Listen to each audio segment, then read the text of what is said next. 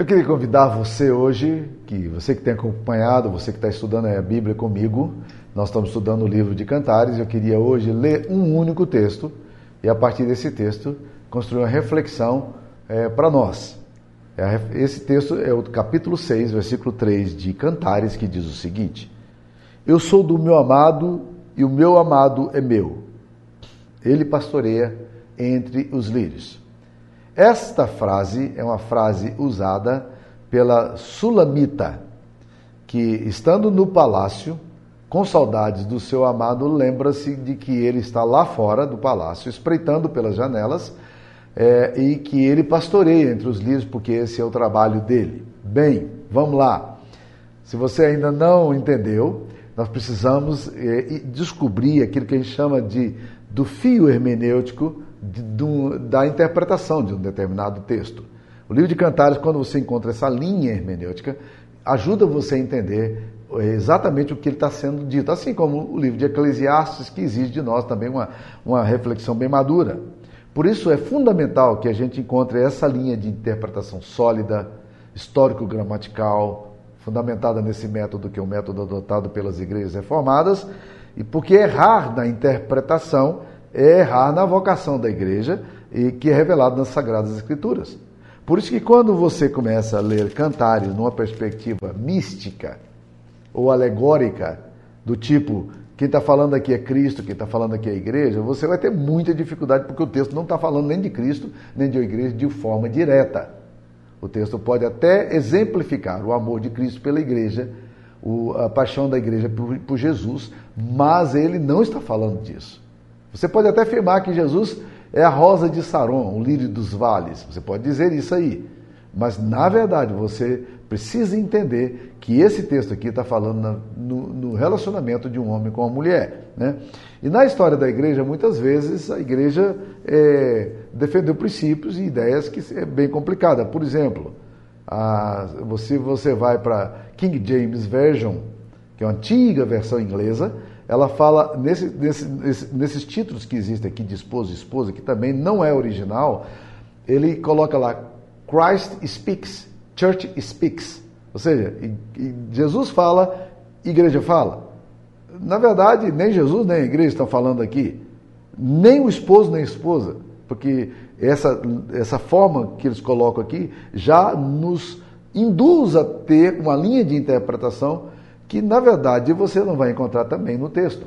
O texto é um texto de crise, não é um texto de, de um casamento de um homem com a mulher. Há muita coisa aqui estranha que precisa ser falado. Tá? Então, naturalmente, é, as frases, os títulos que aparecem aqui nesse texto, se você lê, você tem na sua Bíblia os títulos, esposa, esposa, coro, né?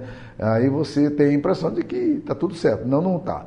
Então vamos tentar é, ler a Bíblia no sentido mais original, mais natural, mais gramatical, mais histórico possível, porque é assim que nós é, devemos interpretar a Bíblia. Leia a Bíblia no sentido mais original, mais natural. Né? O que, que a Bíblia está dizendo? Ou como diz o reverendo Wilson de Souza, se Deus não disse o que teria dito, por que, que Deus não disse o que teria de dizer? Em outras palavras, nós não precisamos tentar fazer a Bíblia dizer o que ela nunca disse. O que ela disse é o que ela disse. E o que ela disse é bastante para nós e nós precisamos aprender a partir daí. Né?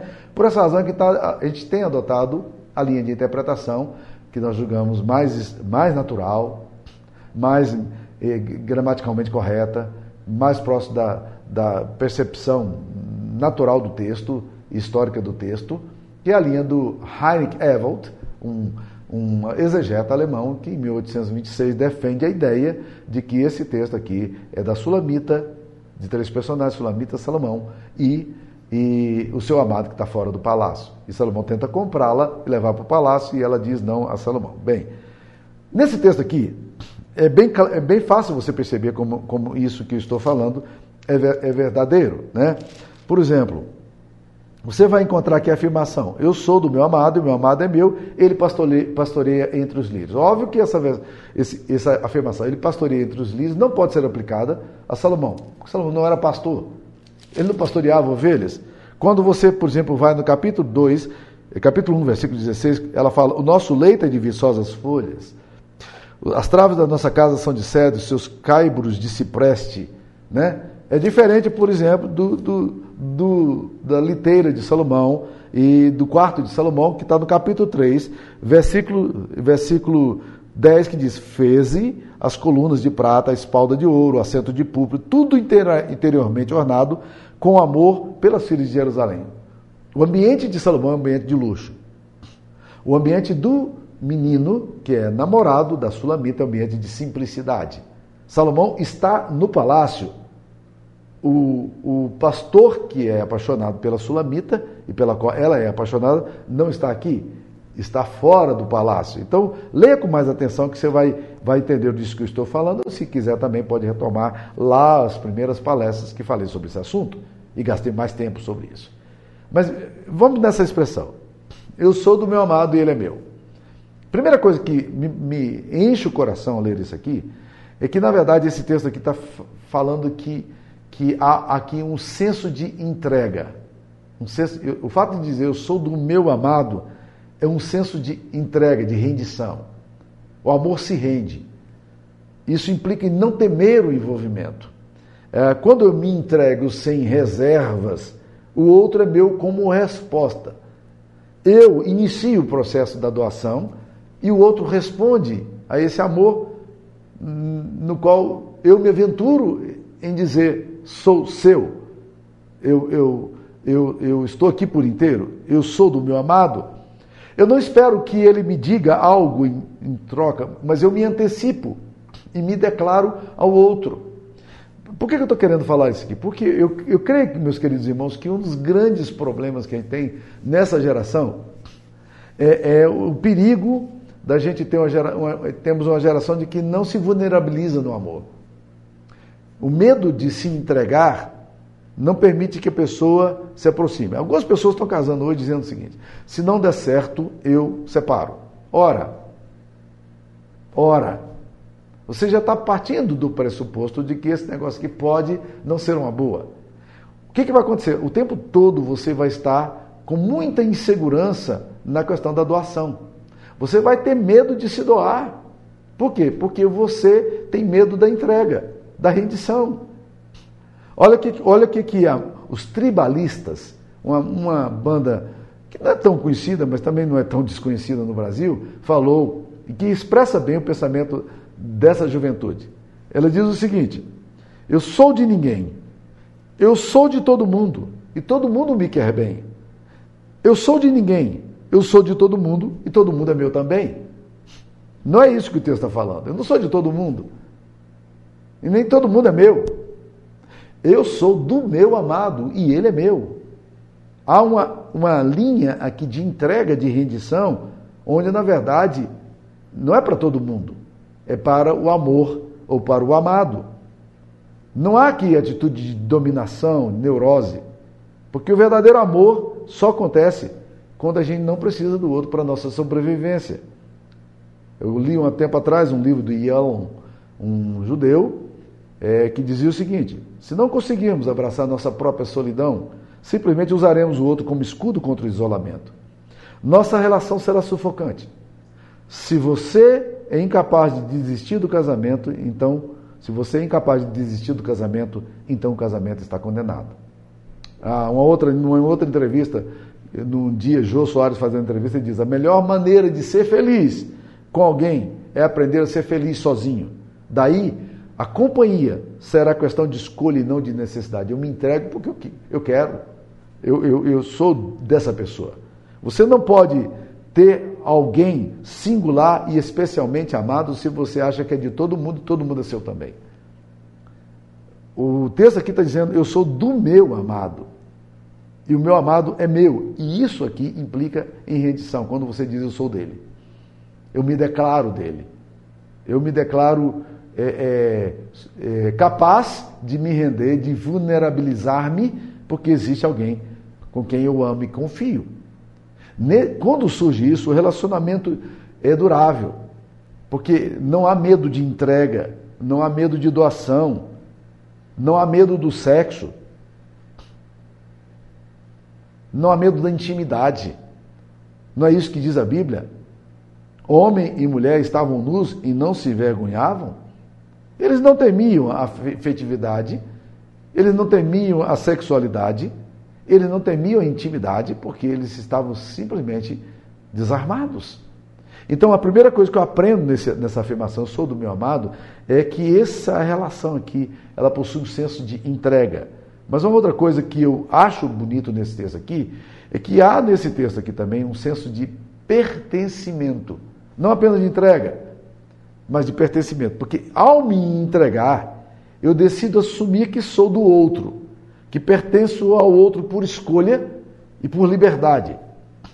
Eu decidi, decidi assumir minha história e construir a minha vida não de uma forma isolada, mas na partilha com alguém. E na minha escolha, eu me permito dizer sim, colocar a minha uma aliança e insistir que pertenço a alguém. Certa vez uma pessoa disse a minha esposa o seguinte: Ah, eu não me casei porque casamento não é não, tem, não significa nada. Né? Casamento é alguma coisa né, que não é importante.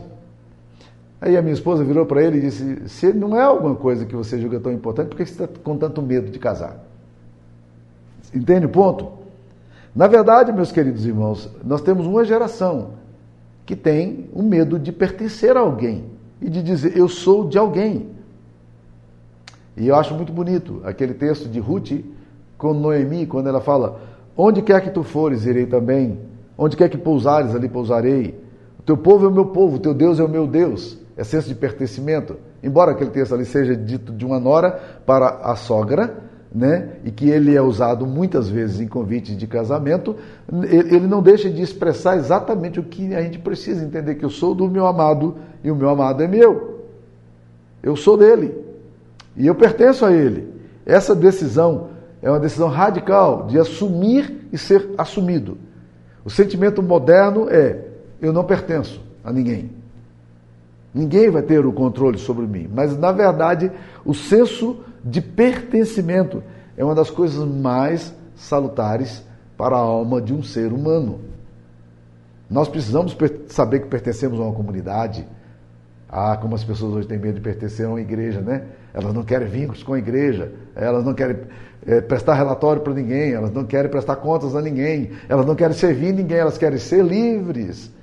Essa ausência de senso de pertencimento rouba de nós o senso de comunidade. Família também é uma comunidade. Casamento também é uma construção comunitária. E nós precisamos resgatar esse senso de pertencimento. O povo judeu viveu, foi expulso da terra no ano 68 60, até 70, quando Tito Vespasiano invadiu Jerusalém e ali então ele fez com que acontecesse a diáspora. O povo judeu nunca mais voltou a ser uma nação geopolítica, até 1948, quando então a ONU reconheceu o direito de Israel de voltar para a terra e de construir novamente uma nação política, com estatuto, com terra, e, e numa, numa geopolítica.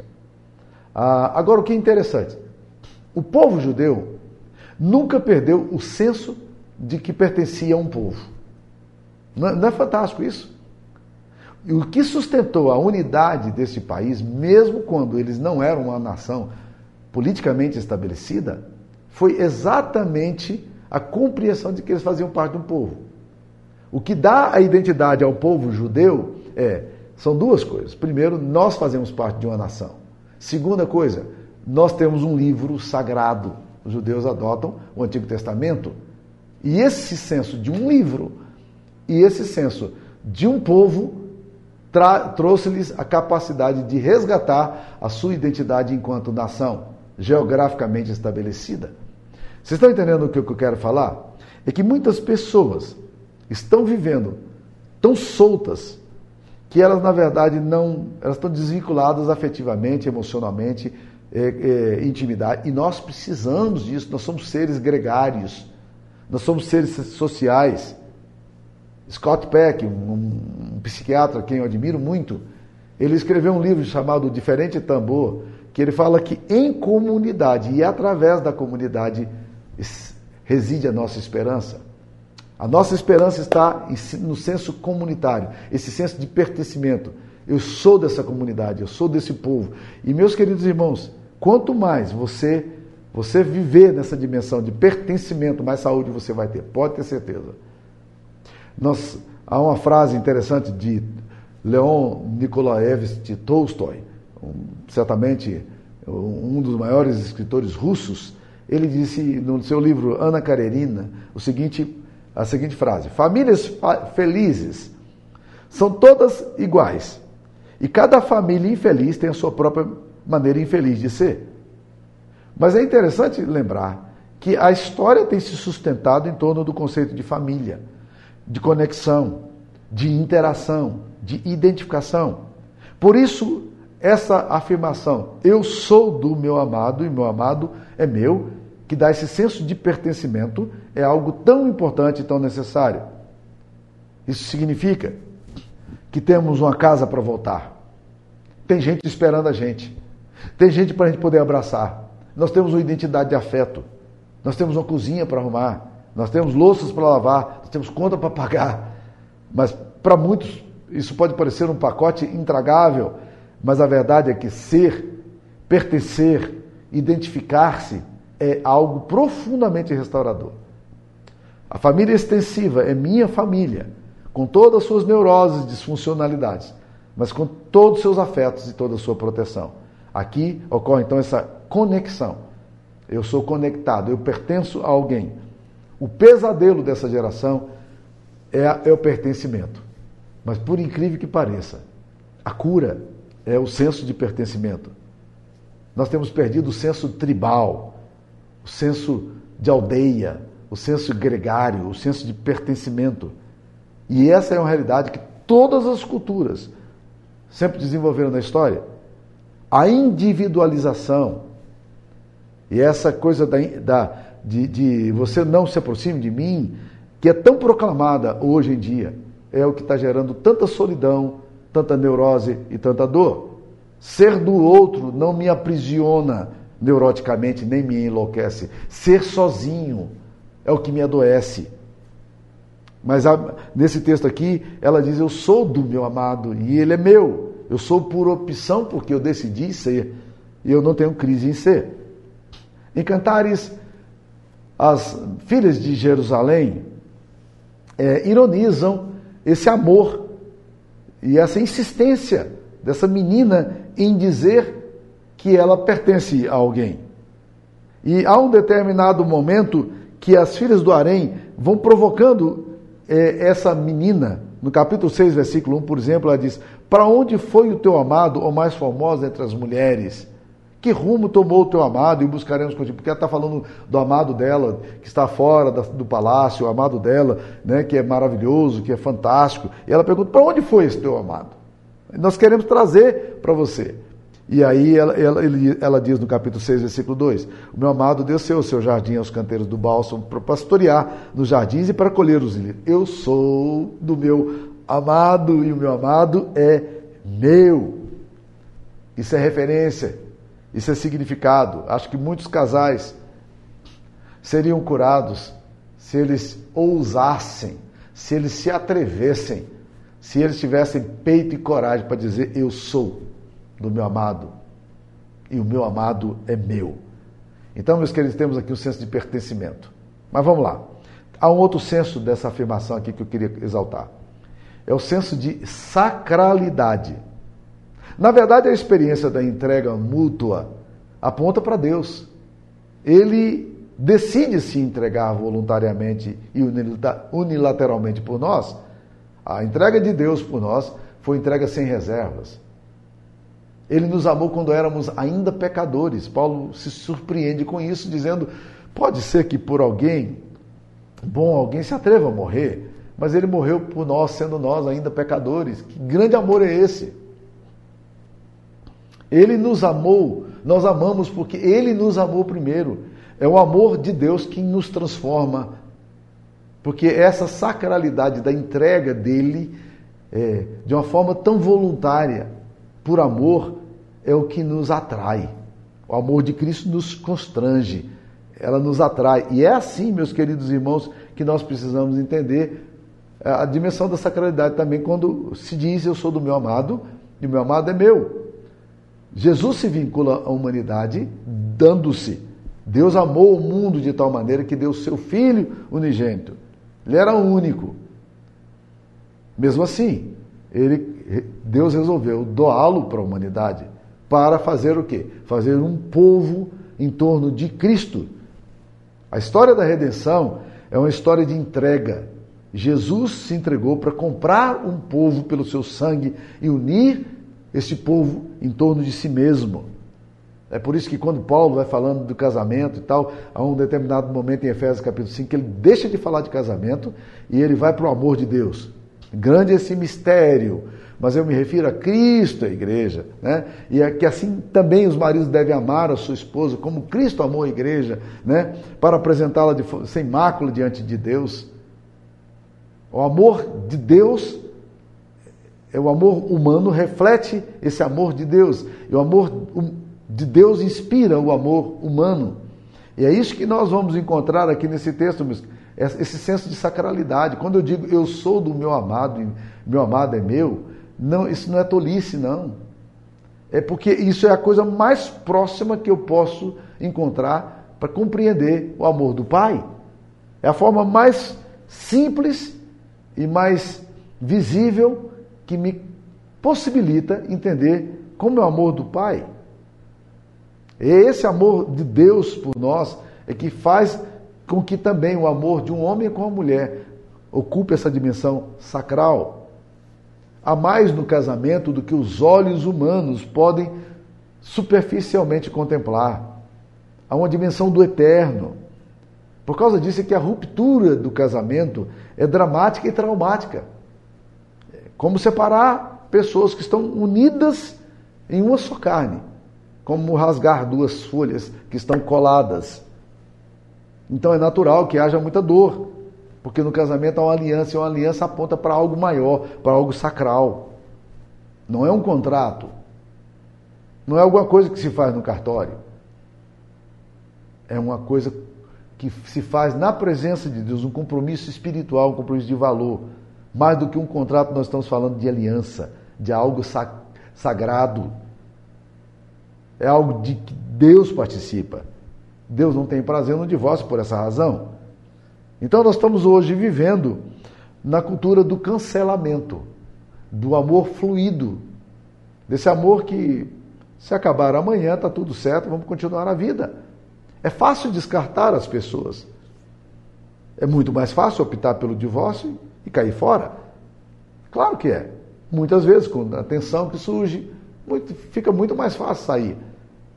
Mas aí nós não construímos relações é, de afeto e relações de vínculos.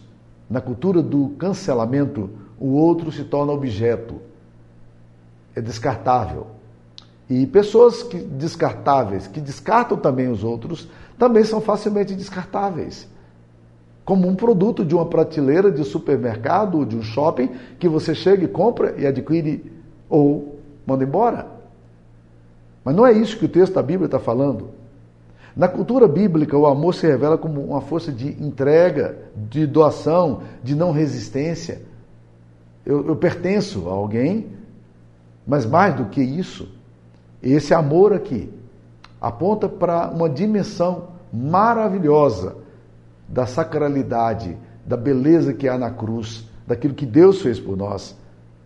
E quando nós lemos aqui, eu sou do meu amado e meu amado é meu, eu não tenho mais resistência. Eu não tenho medo de pertencer. Mas mais do que isso, eu adquiro uma compreensão da sacralidade que essa geração, com a cultura do cancelamento, de apagar o outro, de descartar o outro, está gerando. Nós estamos vendo cada vez mais jovens descartados, isolados, solitários e vazios. Famílias cada vez mais distanciadas umas das outras. Filhos é, que descartaram os pais. Pais que descartaram os filhos. Maridos que descartam as esposas. Esposas que descartam o marido. Nós, na cultura de cancelamento, estamos ficando só. Nós nos isolamos, nós descartamos e, sem perceber, daqui um pouco, nós também seremos descartados. Porque nós não pertencemos a ninguém. A solidão é quem vai ser o nosso dilema. A cultura americana, A cultura europeia está se tornando cada vez mais uma cultura do individualismo, não cultura comunitária. E se há uma coisa que é anticristã, é exatamente o senso falso de que eu não pertenço a ninguém. Se você quer pertencer a Jesus, você precisa assumir um senso de pertencimento também. Jesus não não não quer pessoas que não queiram vincular-se a ele por amor. Se alguém quiser seguir a, após mim, negue-se a si mesmo, a si mesmo, tome a sua cruz e siga-me. É necessário que você esqueça de você e que você siga o mestre. Mas no amor de um casal também. Se nós não esquecermos de nós mesmos e ficarmos tão autocentrados, narcisisticamente eh, voltados para nós mesmos, na cultura de cancelamento, na cultura eh, da obsolescência, nós vamos ter muita dificuldade. Por isso é lindo dizer: Eu sou do meu amado e meu amado é meu. É um senso de entrega, é um senso de pertencimento, é um senso de sacralidade. Que Deus abençoe você. Eu queria orar. Senhor Jesus, dá-nos a compreensão de que somos um corpo, somos uma comunidade, somos um povo ligado por afetos. E que o Senhor quis nos colocar em família.